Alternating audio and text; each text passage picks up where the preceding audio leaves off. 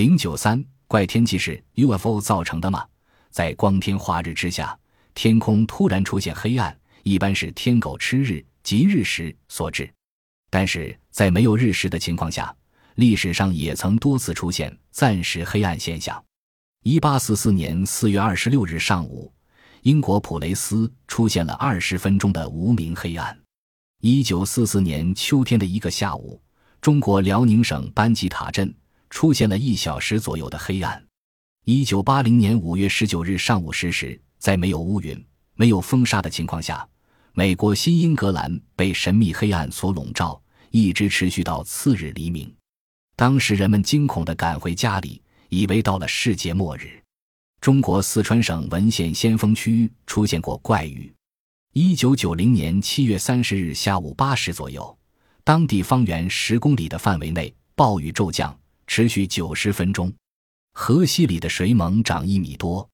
可是，在整个下雨过程中，朗月当空，满天星斗，没有一丝云彩，一丝大风，也没有一声雷电。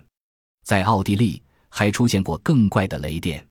一个雷雨天，有一位医生在火车上被人盗走了钱包，钱包是用玳瑁制作的，面上用不锈钢镶着两个交叉的大写 D 字，他的姓名的缩写。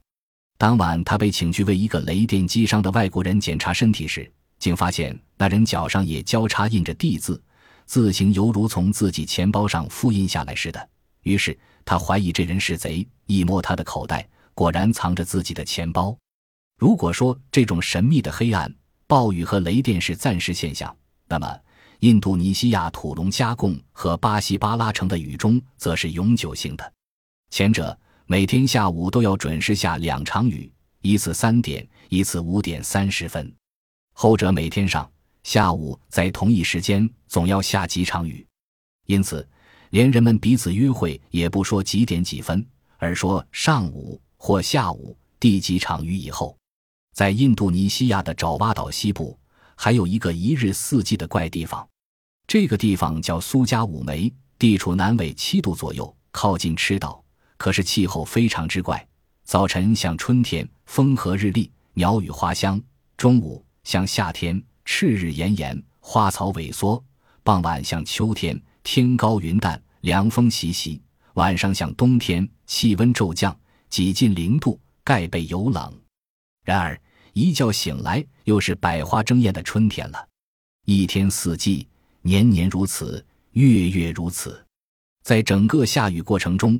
朗月当空，满天星斗，没有一丝云彩，一丝大风，也没有一声雷电。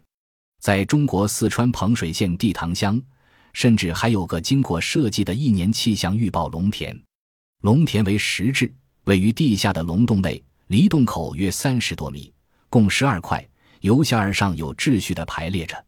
龙田大小不一，大者两平方米，小者一平方米，深寸许，形状各异。有圆形、椭圆形、荷花形、桃叶形、李叶形等等。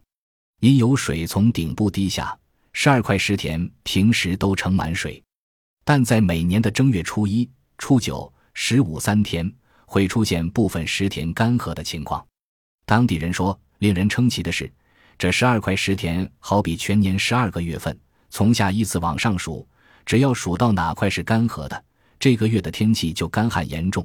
如数到第六块是干枯的，这年的六月就干旱无雨；哪块是半水，这月的雨水就适中；哪块田是满水，这个月就多雨。所以，当地老百姓就根据农田的天气预报来安排农事。以上所例举的种种之怪，仅仅是地球之怪的很小一部分，人们还可以轻而易举地道出千例万例来。对这种种之怪，各地的人们都有不同的推测。但最终还是个不解之谜。那么，隐蔽在这些怪后面的究竟是什么呢？如果我们将它们与玄妙莫测的外星人联系起来，细加比较研究，不难得出迥然不同的新结论。众所周知，人类在登月之后，已在月球上设置了实验站。那么，外星人来地球，理所当然的也会这样做，只不过他们到来的时间要比我们登月早得多。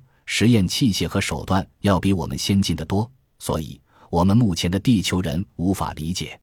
埃及的大金字塔历来是地球上的一大怪事。近年来，科学家不但探测出了隐藏的冰封外星人，还在底下找到了大飞碟。这大金字塔很可能是外星的一大实验站。法国的专家们曾在一个 UFO 经常出没而事故频仍的地方进行探查，结果发现地下深处有一个庞大的异常物体。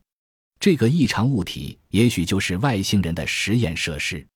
由此可以推知，那些怪地、怪岛、怪溪和怪潭下面以及怪洞里面，也很可能埋置着外星人的实验器具。不然，绝不会出现球往高处滚、水向高处流。岛会自己转动，洞会自己变形，弹会自己演奏，以及电磁会自己按规律周转等等的怪异现象了。据常在魔鬼岛海域及百慕大三角海域航行的水手说，该岛上空有时会出现恐怖的魔鬼船从迷雾中飞驶而来的景色。有人认为这魔鬼船就是外星人的 UFO。又据守候在中美魔鬼石林周围的观察者说。夜间经常有闪着橘黄色灯光的 UFO 在石林上空飞来飞去，有时也有停下来的。